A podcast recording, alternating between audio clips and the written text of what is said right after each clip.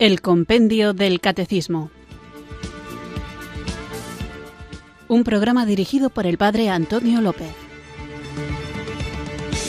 Muy buenas tardes, queridos oyentes de Radio María. Recibid un cariñoso saludo desde Irurzun, en Navarra, quienes sintonizáis una tarde más este espacio de formación, que luego hay que hacer oración y vida aquí en la emisora de la Virgen, en Radio María, quienes sintonizáis una tarde más este compendio del catecismo, un programa diario de lunes a viernes de 4 a 5 de la tarde, una hora antes en las Islas Canarias. Vamos pues a continuar con este deseo de ir alimentando nuestro corazón y nuestra cabeza con la doctrina de nuestra Madre, la Iglesia Católica, para que sepamos lo bien fundamentada que está la herencia espiritual que hemos recibido, que es la herencia que nuestro Padre Dios, a través de Jesucristo su Hijo, iluminados, guiados por el Espíritu Santo que puso en marcha a su iglesia, a la que nosotros pertenecemos, tenemos. Así que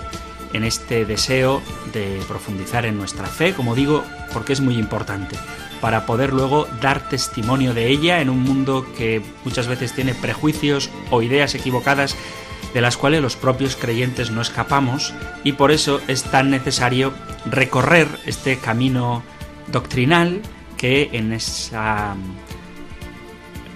estilo literario de preguntas y respuestas nos ofrece el compendio del catecismo. Es ardua la tarea, es difícil, el mundo cada vez tiene más opiniones y más distantes de la verdad que el propio Jesucristo nos ha revelado y por eso es más urgente que nunca el estar bien formados.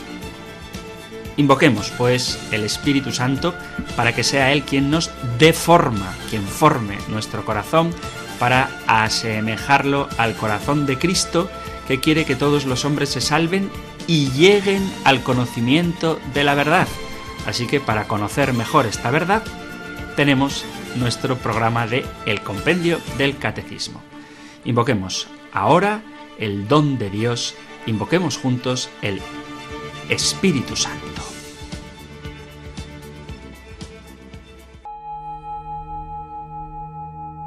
Ven Espíritu, ven Espíritu, ven Espíritu.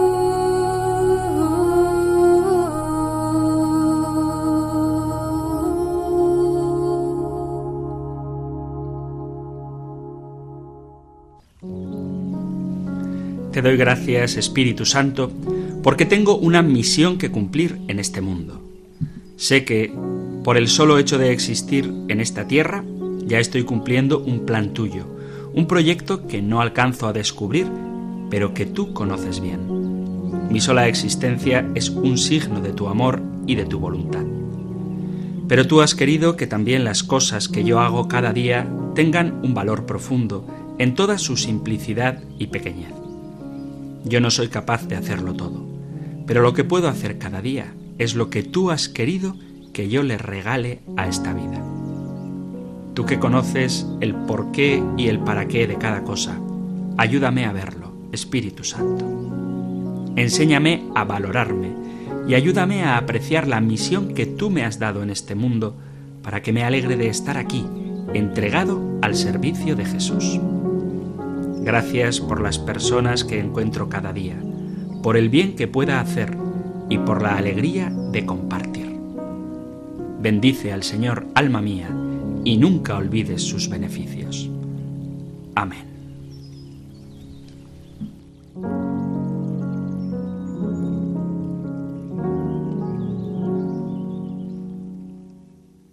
Ven Espíritu, ven Espíritu, ven Espíritu.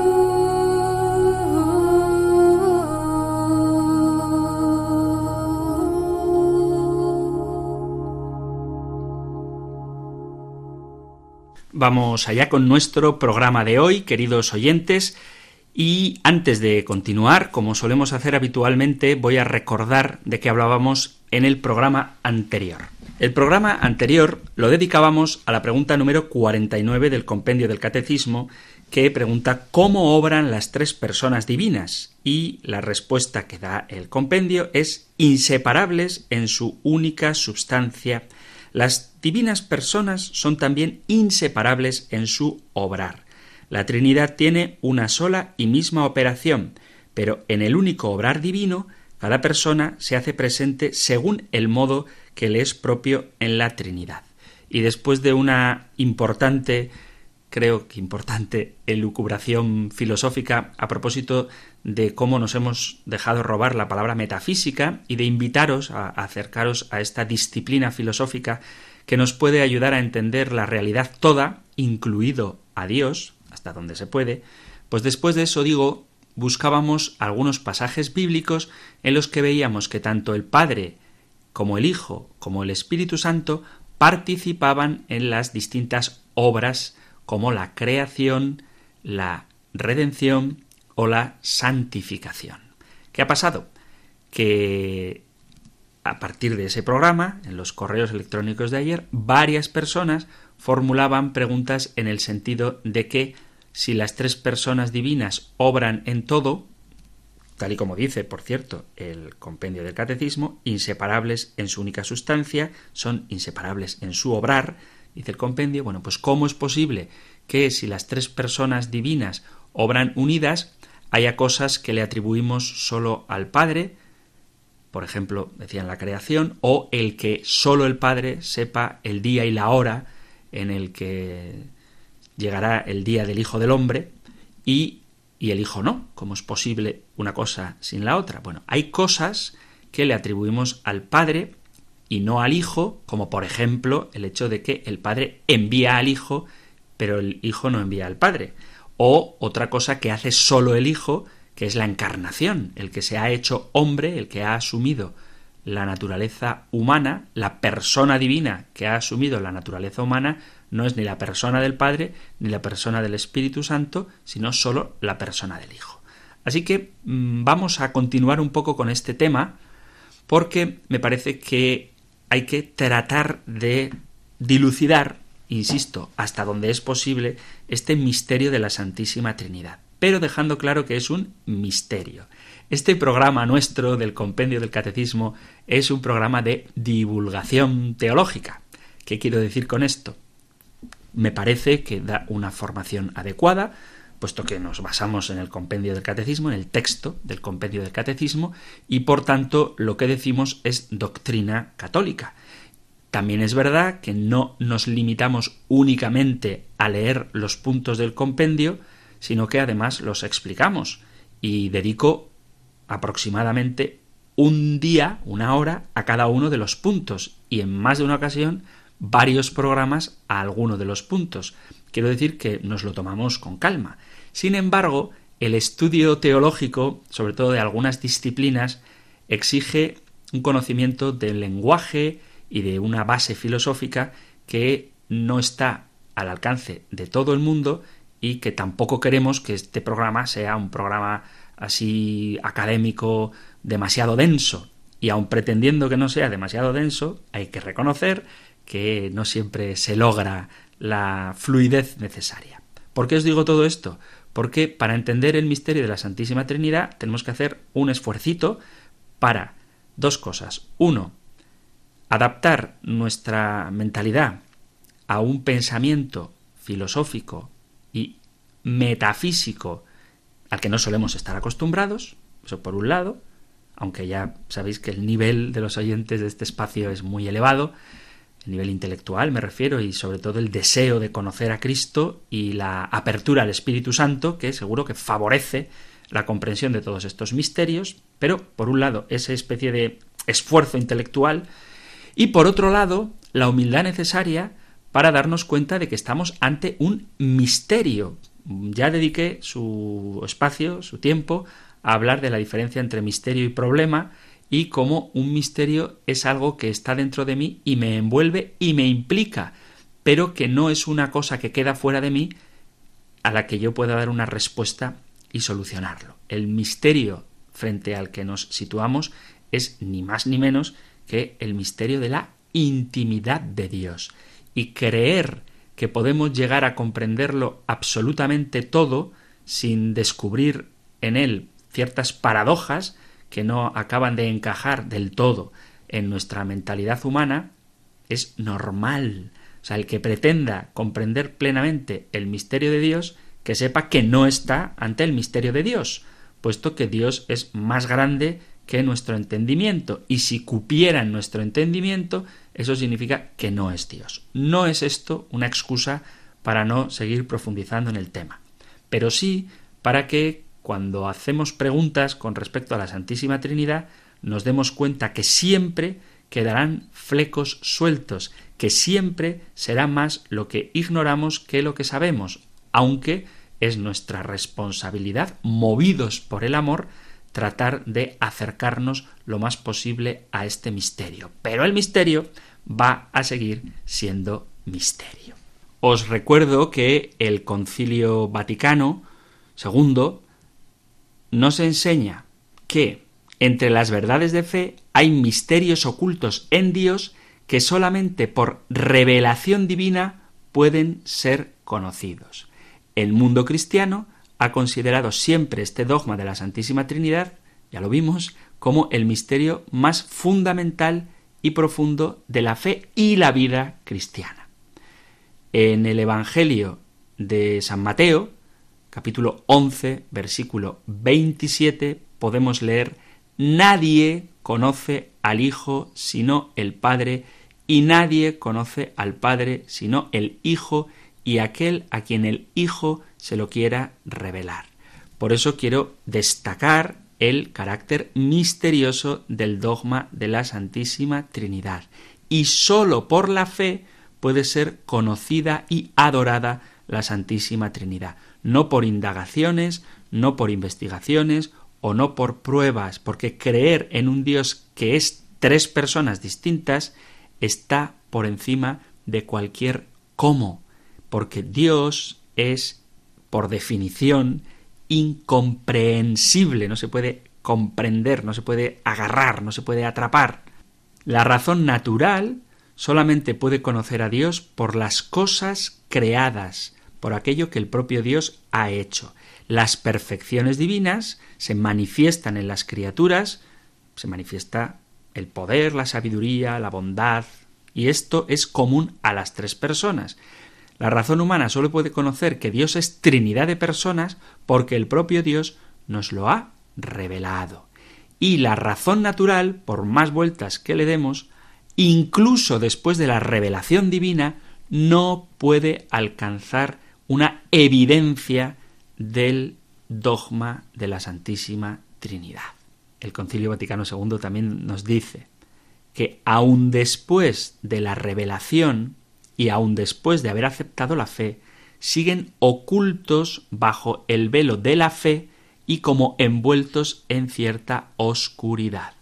Es verdad que podemos conocer y expresar verdaderamente el sentido del dogma, pero no de manera plena.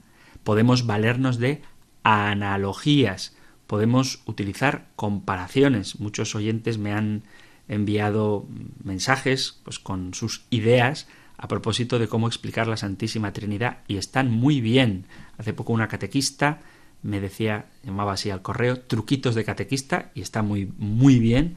De hecho, las imágenes, los iconos orientales muchas veces representan a Jesucristo de esta manera, pero esta catequista decía que cuando les enseñaba a hacer la señal de la cruz a los niños, les pedía que hicieran con el dedo gordo y el dedo índice una cruz. Y de esta manera quedan unidos el dedo índice y el dedo gordo, el dedo pulgar, en una cruz y los otros tres dedos, el dedo corazón el dedo anular y el dedo meñique quedan separados. Y explica muy bien, tres personas, un solo Dios, y en Jesucristo, en el dedo pulgar y en el dedo índice que forman una cruz, aparecen unidas en la única persona de Jesucristo, su naturaleza humana y su naturaleza divina. Está muy bien. Cuando hacemos la señal de la cruz, en vez de hacerlo como ahora hace la gente más moderna, con dos dedos, el índice y el corazón, que hacen así la señal de la cruz, lo mejor es hacer con el dedo gordo y con el dedo índice una cruz con estos dos dedos y signarse de esta manera. Y así ciertamente se está expresando tres personas, un solo Dios, el verbo hecho carne, una sola persona, dos naturalezas. Todo eso está muy bien, pero no se puede entender plenamente el dogma.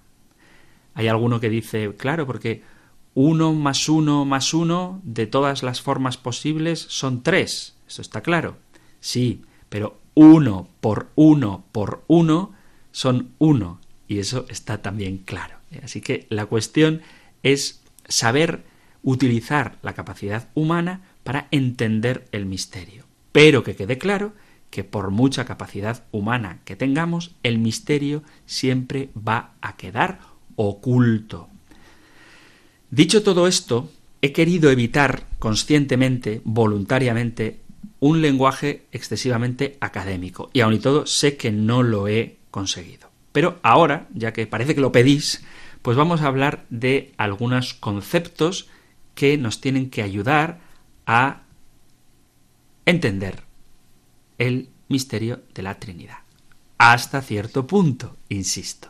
Entonces, hay palabras que se usan en la teología para tratar de explicar esto.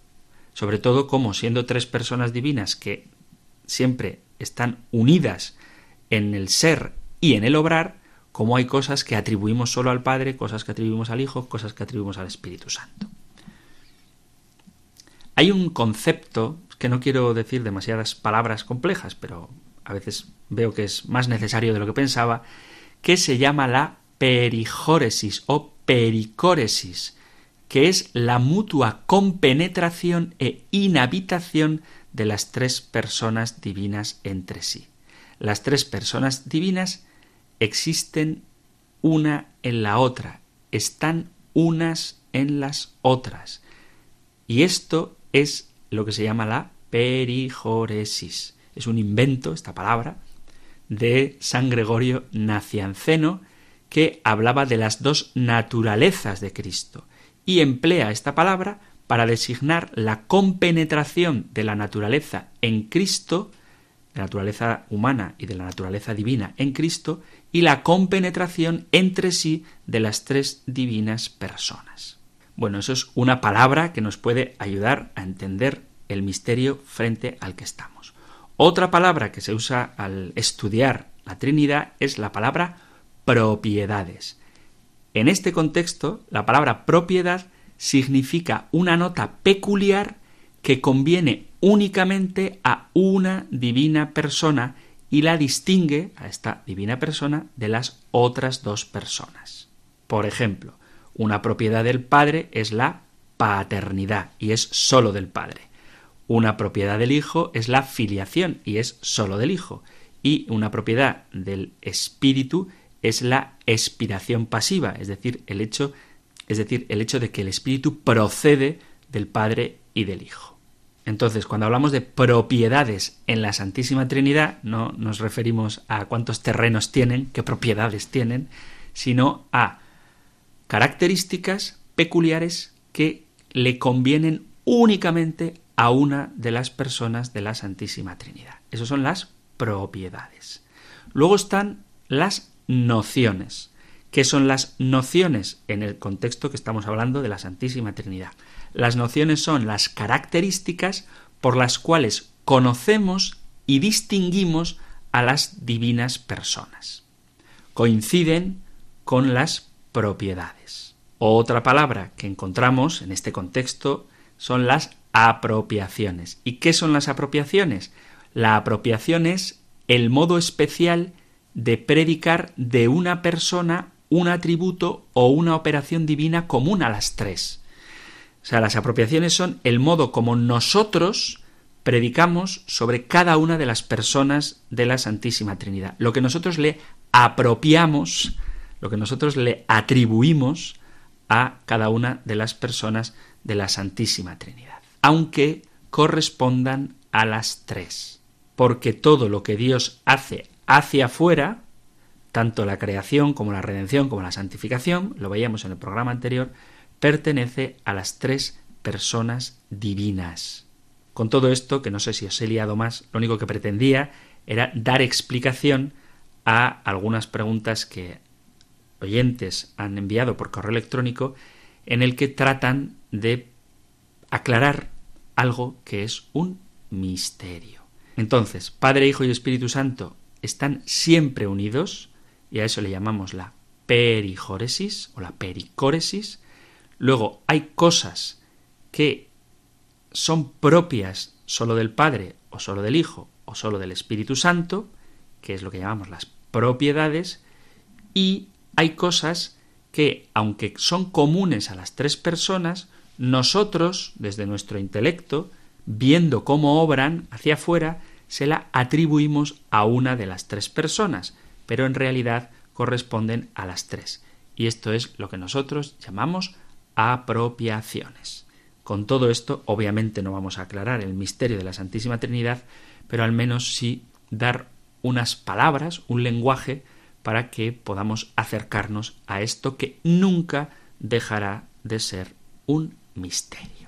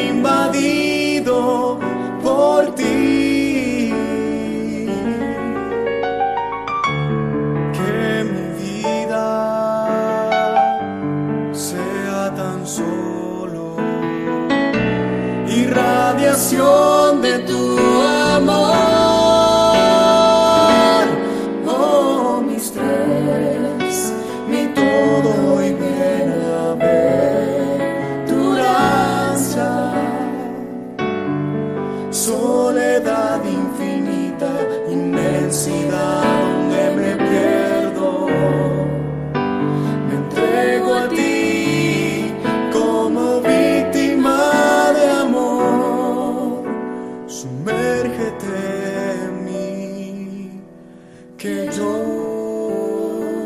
me sumerjo en ti.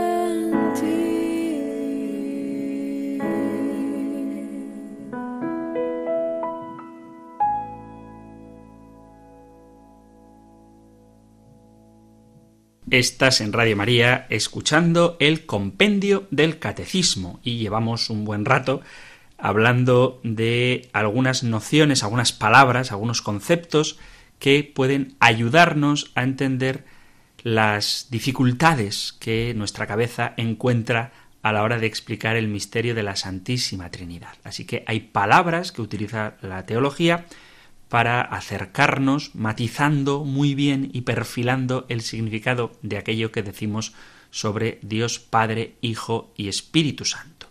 En concreto, me he dedicado a esta aclaración porque varias personas por el correo electrónico me preguntaban cómo era posible que atribuyéramos al Padre unas cosas, al Hijo otras, al Espíritu otras, si lo que dice el compendio, lo que recordaba yo, es que obran inseparablemente. Y por eso, bueno, hay que entender conceptos como el de la perijóresis o el de las propiedades o el de las apropiaciones, para que sepamos, bueno, cuando digo sepamos, siempre lo hago en un sentido analógico, ¿eh? para que podamos acercarnos al menos ligeramente a este gran misterio que Dios nos ha revelado de cómo es Él por dentro. Pero os recuerdo que aunque tenemos que hacer un esfuerzo intelectual por comprender el misterio de Dios, el misterio de Dios siempre será más grande que nosotros y nunca dejará de ser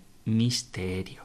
La mente humana no puede agotar el misterio de Dios porque, de lo contrario, ya no sería Dios, sería otra cosa.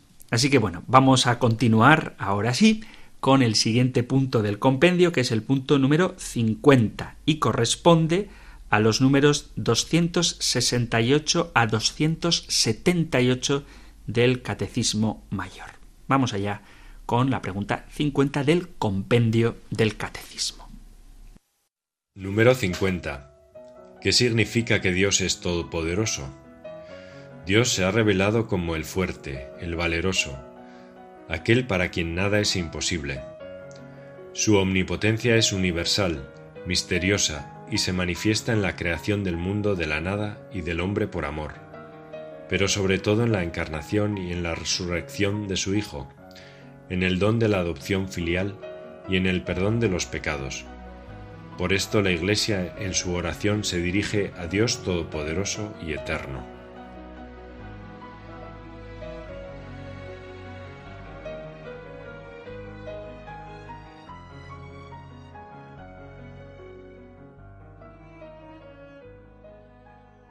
¿Qué significa que Dios es todopoderoso? Una aclaración que hace poco me he dado cuenta de que era necesaria, aunque es muy fácil, pero bueno, nunca hay que dar las cosas por supuesto. La palabra todopoderoso tiene un sinónimo que utilizamos que es omnipotente, que viene a significar exactamente lo mismo. Omnipotente proviene de omni, que significa todo, por ejemplo, hay animales omnívoros que comen pues de todo. Y potente, que significa poder. Al igual que con los atributos de omnisciencia, significa que Dios lo sabe todo, omnipresencia, que Dios está presente en todas partes, pues lo mismo decimos que es omnipotente. ¿Y qué significa esto? Que tiene todo el poder sobre todas las cosas, en todos los tiempos y en todas las formas. Leemos, por ejemplo, en el libro de Job, cuando ya termina, en el último capítulo, dice Job, Job respondió al Señor, Job 42, versículo 1 y 2. Job respondió al Señor, reconozco que lo puedes todo, que ningún proyecto te resulta imposible. Y esto es afirmar la omnipotencia de Dios. Job reconoce que Dios puede llevar a cabo todos sus planes. También el gran profeta Moisés escucha de Dios cómo le dice que el Señor siempre cumple su palabra. Por ejemplo, cuando Moisés escucha del Señor que Él les dará de comer, leo el libro de los números en el capítulo 11, versículo a partir del 18, dice, y al pueblo le dirás, Purificaos para mañana, pues comeréis carne. Habéis llorado pidiendo al Señor, ¿quién nos diera de comer carne? Nos iba mejor en Egipto. El Señor os dará de comer carne, y la comeréis no un día, ni dos, ni cinco, ni diez, ni veinte, sino un mes entero, hasta que os salga por las narices y la vomitéis, porque habéis rechazado al Señor que va en medio de vosotros, y habéis llorado ante él diciendo ¿Por qué salimos de Egipto? Replicó Moisés La gente que me acompaña son seiscientos mil de a pie, y tú dices les voy a dar carne para que coman un mes entero? Aunque matemos las ovejas y las vacas, no les bastará, y aunque reuniera todos los peces del mar, no les bastaría. El Señor dijo a Moisés Tan mezquina es la mano del Señor, ahora verás si se cumple mi palabra o no. Así que el propio Señor le tiene que recordar al bueno de Moisés que él puede hacerlo todo. Pero donde mejor vemos la omnipotencia de Dios, donde se aprecia más nítidamente este infinito poder del Señor, es indudablemente en el relato de la creación que tenemos en el primer capítulo del Génesis. Ya hablamos en su momento de que los hombres, los seres humanos, a pesar de que tenemos mucho ingenio y se habla de la creatividad, lo cierto es que nosotros no creamos. Lo que hacemos es unir elementos que ya existen, combinarlos y hacer cosas que pueden parecer nuevas, y de hecho son nuevas, pero no son creadas, sino, como digo, simplemente eh, reunimos reunimos elementos diferentes y hacemos cosas nuevas con elementos que ya existen. Lo más parecido a la creación que puede hacer el hombre es un poema porque no necesita nada más que palabras. Pero las palabras tampoco se las ha dado él, ya existían anteriormente. Así que donde Dios manifiesta su poder es en su palabra, el sí que con su palabra crea todo de la nada. Dice el Salmo 33, leo Salmo 33, Aclamad justos al Señor que merece la alabanza de los buenos. Dad gracias al Señor con la cítara, tocad en su honor el arpa de diez cuerdas, cantadle un cántico nuevo, acompañando los vítores con bordones. Que la palabra del Señor es sincera y todas sus acciones son leales. Él ama la justicia y el derecho, y su misericordia llena la tierra. La palabra del Señor hizo el cielo, el aliento de su boca sus ejércitos. Es la palabra de Dios simplemente con su palabra fueron hechas todas las cosas. Y el poder de Dios también lo vemos en la preservación de la creación.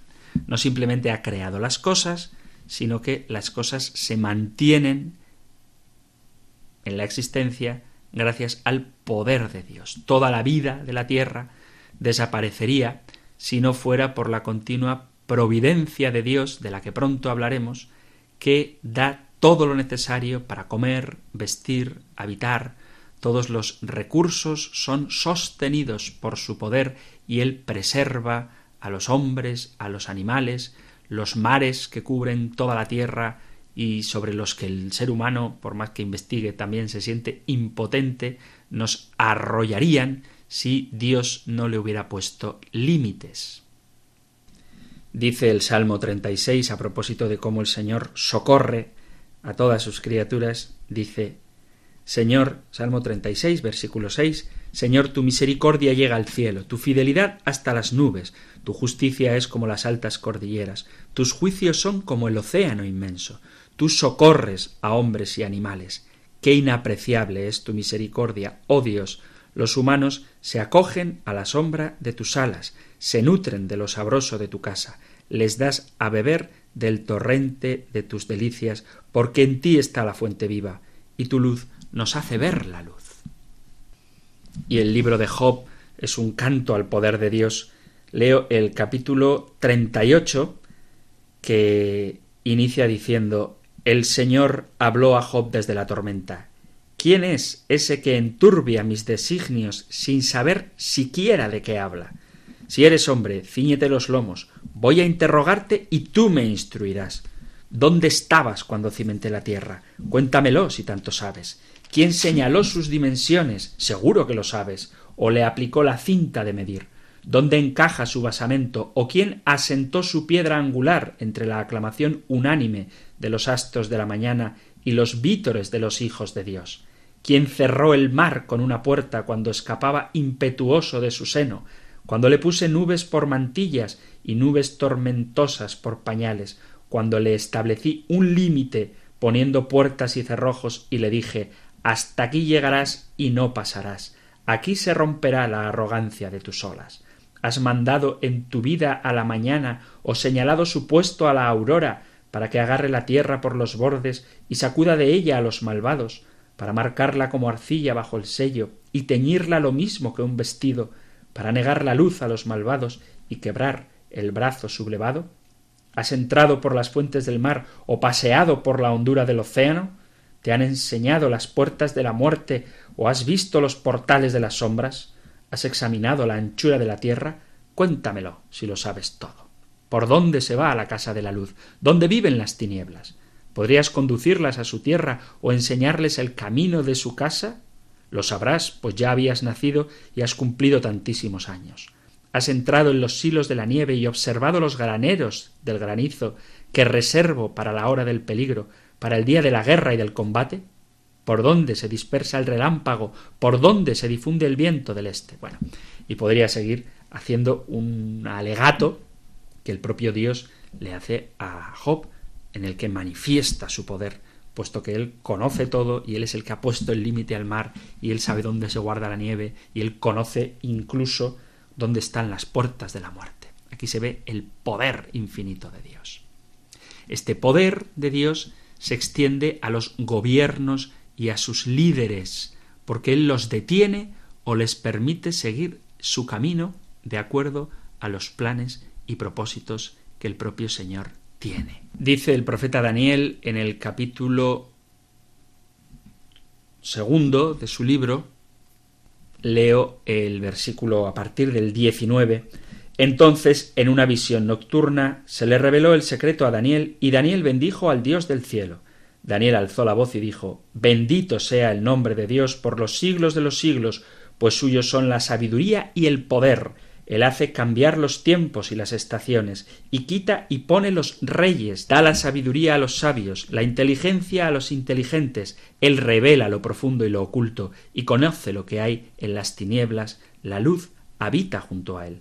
A ti, Dios de mis padres, yo te doy gracias y alabo, porque me has otorgado sabiduría y fortaleza, y ahora me has revelado lo que hemos pedido, me has hecho saber el asunto del rey. Pero bueno, dice claramente cómo él, el Señor es el que hace cambiar los tiempos y estaciones y quita y pone a los reyes. Así que los poderes de este mundo se someten también a Dios. Incluso el poder de Satanás y de los demonios está sometido a Dios. A veces de esto también hablaremos en su momento, pero que quede claro, el demonio no es el contrario de Dios. A veces dicen, no, tiene que existir el demonio para que exista Dios, lo mismo que tiene que existir la oscuridad para que exista la luz. Nada que ver, ¿eh? Nada que ver. Esas analogías no son verdad. De hecho, donde hay luz, pues no hay oscuridad, y Dios es pura luz. Entonces, el propio Satanás tiene el poder limitado por el poder absoluto de Dios. Esto aparece muy bien en el libro de Job. Leemos el capítulo primero del libro de Job y luego el capítulo segundo. Dice en el capítulo 1 del libro de Job, en el versículo, leo desde el versículo 6. Un día los hijos de Dios se presentaron ante el Señor. Entre ellos apareció también Satán. El Señor preguntó a Satán ¿De dónde vienes? Satán respondió al Señor De dar vueltas por la tierra, de andar por ellas. El Señor añadió ¿Te has fijado en mi siervo Job? En la tierra no hay otro como él es un hombre justo y honrado que teme a Dios y vive apartado del mal. Satanás contestó al Señor ¿Y crees que Job teme a Dios de balde?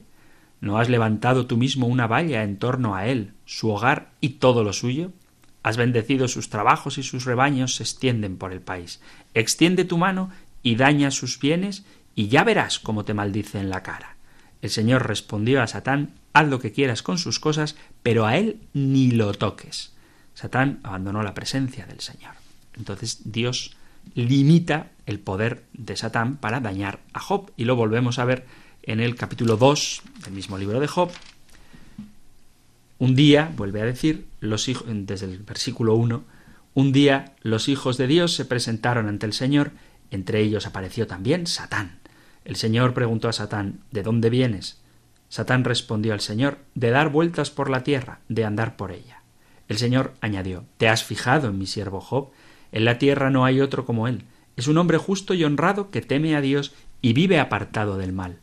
Tú me has incitado contra él para que lo aniquilara sin más ni más, pero todavía persiste en su honradez. Satán contestó al Señor Piel por piel, por salvar la vida, el hombre lo da todo. Extiende tu mano y hiérelo en su carne y en sus huesos. Verás cómo te maldice en la cara. El Señor respondió a Satán haz lo que quieras con él, pero respétale la vida. El Señor tiene poder para limitar la acción del maligno.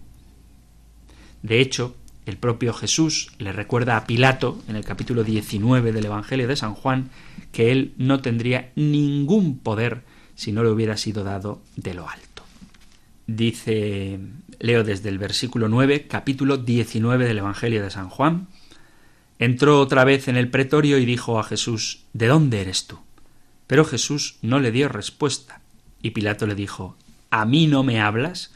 ¿No sabes que tengo autoridad para soltarte y autoridad para crucificarte? Jesús le contestó No tendrías ninguna autoridad sobre mí si no te la hubieran dado de lo alto. Y matiza, deja claro, que no tendría ninguna autoridad si Dios no se la hubiera dado. Entonces vemos cómo en la Sagrada Escritura aparece muy claramente y en muchísimos elementos la omnipotencia de Dios. Dios es todopoderoso, puede hacer cualquier cosa. El propio Evangelio nos lo dice en varias ocasiones, nada es imposible para Dios.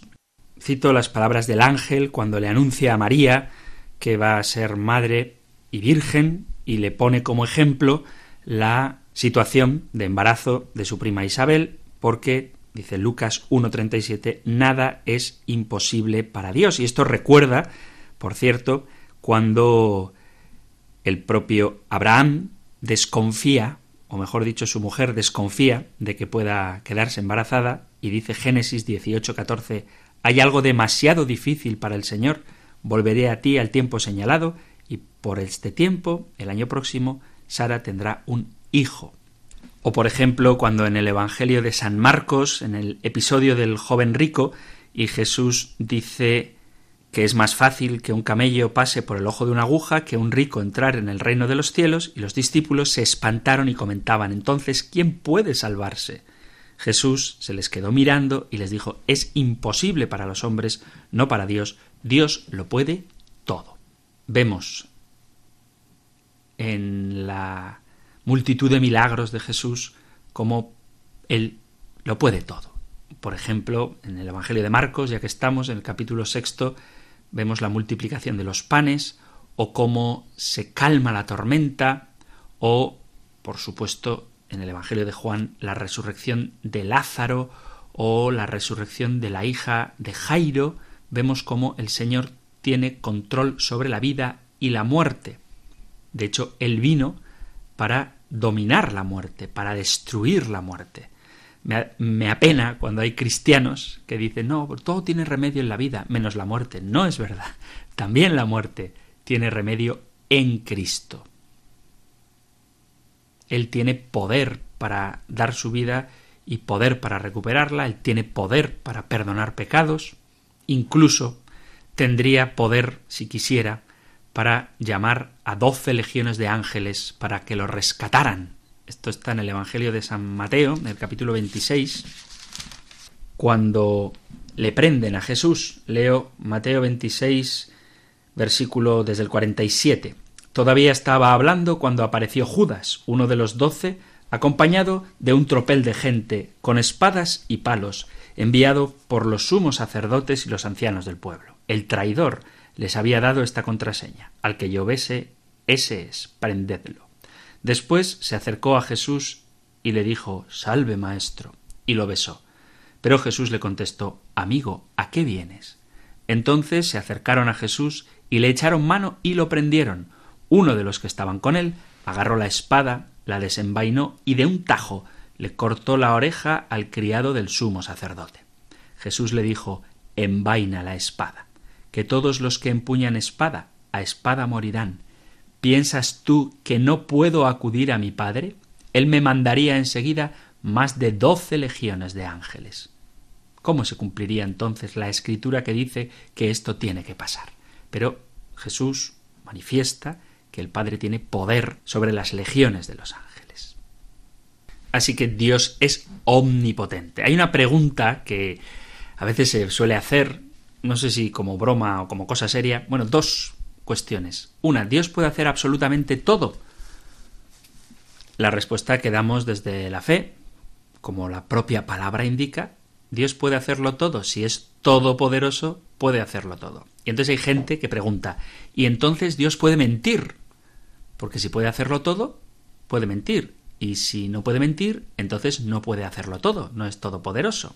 Bien, es muy interesante y divertida la pregunta, pero la respuesta es que Dios es todopoderoso y la mentira no es una muestra de poder, sino más bien una muestra de todo lo contrario, es una muestra de debilidad. Dios no puede mostrar una debilidad moral, puesto que Él es el tres veces santo. Él es perfecto y la omnipotencia implica perfección y la mentira no es una perfección sino una imperfección. Y entonces viene ya la otra pregunta, y aquí es importante volver a lo de la metafísica que hablábamos en el programa anterior. ¿Puede Dios contradecirse a sí mismo? ¿Puede Dios, en la formulación clásica es esta, ¿puede Dios crear una roca tan grande y pesada que él mismo no pueda mover? Si decimos que Dios puede crear una piedra que Él no pueda mover, entonces no es omnipotente porque no podría moverla. Y si decimos que no puede crear una piedra tan grande que Él no pueda mover, no es omnipotente porque no puede hacer algo, no puede crear esa roca. Y esta formulación tiene expresiones de lo más divertidas y variopintas, pero que se pueden resumir en esto. ¿Puede Dios hacer algo que Él no pueda hacer? La respuesta evidentemente es no. ¿Puede Dios contradecirse? No. Entonces no es omnipotente. Sí, es omnipotente. Porque Dios no puede caer en el absurdo. Por ejemplo, ¿puede Dios crear un círculo cuadrado? No. ¿Por qué? Porque la esencia del círculo es no tener aristas. ¿Podría Dios hacer un triángulo que tuviese cuatro ángulos? Pues no pero no porque no sea posible, sino porque un triángulo con cuatro ángulos, pues ya no es un triángulo, es un cuadrado, por ejemplo. Quiero decir con esto que no atribuyamos cosas ilógicas a la omnipotencia de Dios. ¿Puede Dios hacerlo todo? Por supuesto que sí, pero puede hacer todo lo que puede ser hecho. No le podríamos pedir, por ejemplo, a Dios que cree un color rojo que sea verde. ¿Por qué? Pues porque el color rojo es rojo y el color verde es verde. Eso no es limitar la potencia de Dios, sino querer hacer caer a Dios en un absurdo del que Él no participa, pero sí nuestro entendimiento. Nosotros tenemos unos conceptos y los conceptos están definidos en una realidad. Si cambias la realidad, cambias el concepto. Perdón que me ponga así filosófico, pero es que la pregunta, ¿puede Dios crear una roca tan grande que él mismo no pueda mover? Eso es decir, ¿puede Dios hacer algo que Dios no puede hacer? ¿Puede una cosa ser y no ser a la vez en el mismo sentido y al mismo tiempo? Principio de no contradicción de la metafísica. Entonces tenemos que atribuir a Dios la omnipotencia que posee, pero no podemos pretender cuestionar la omnipotencia de Dios haciendo que verdades tan obvias como el principio de no contradicción o el principio de identidad, que una cosa es igual a sí misma, esto es metafísica, sean desdichas por Dios, sean deshechas por Dios. Y otro tema del que hablaremos más adelante, lo adelanto porque, queridos oyentes, seguro que alguno queréis preguntar por ello, ¿cómo es posible que si Dios es todopoderoso exista el mal? Bueno, pues el catecismo, el compendio del catecismo, está tan bien estructurado que primero hablaremos de la providencia de Dios y después no os preocupéis que tocaremos el tema del misterio del mal.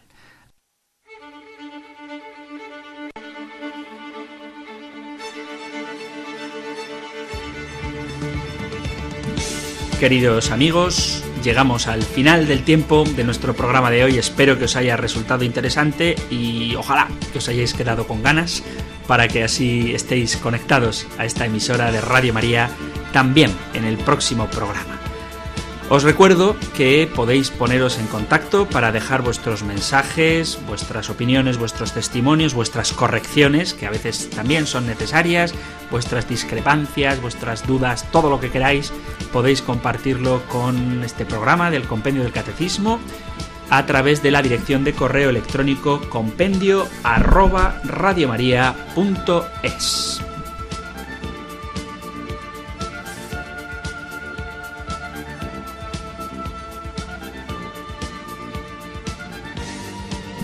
Y si queréis, también tenéis a vuestra disposición el número de WhatsApp 668 594 383. 668 594 383 para mensajes de WhatsApp o correo compendio arroba radiomaria.es. Seguiremos con estos temas tan interesantes.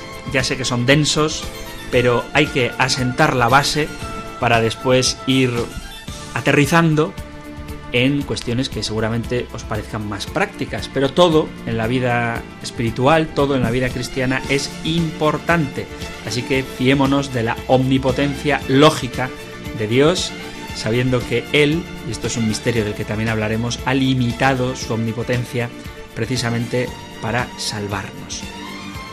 Vamos a acoger esta salvación de Dios, recibiendo la bendición que el propio Señor le inspiró a Moisés y que pone fin a nuestro programa. El Señor te bendiga y te proteja, ilumine su rostro sobre ti y te conceda su favor, el Señor te muestre su rostro y te conceda la paz. Muchísimas gracias por estar ahí, gracias por escuchar el compendio del catecismo y si queréis volvemos a encontrarnos en un próximo programa. Un fuerte abrazo.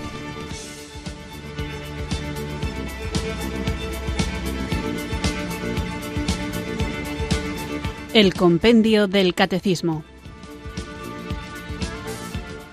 Un programa dirigido por el Padre Antonio López.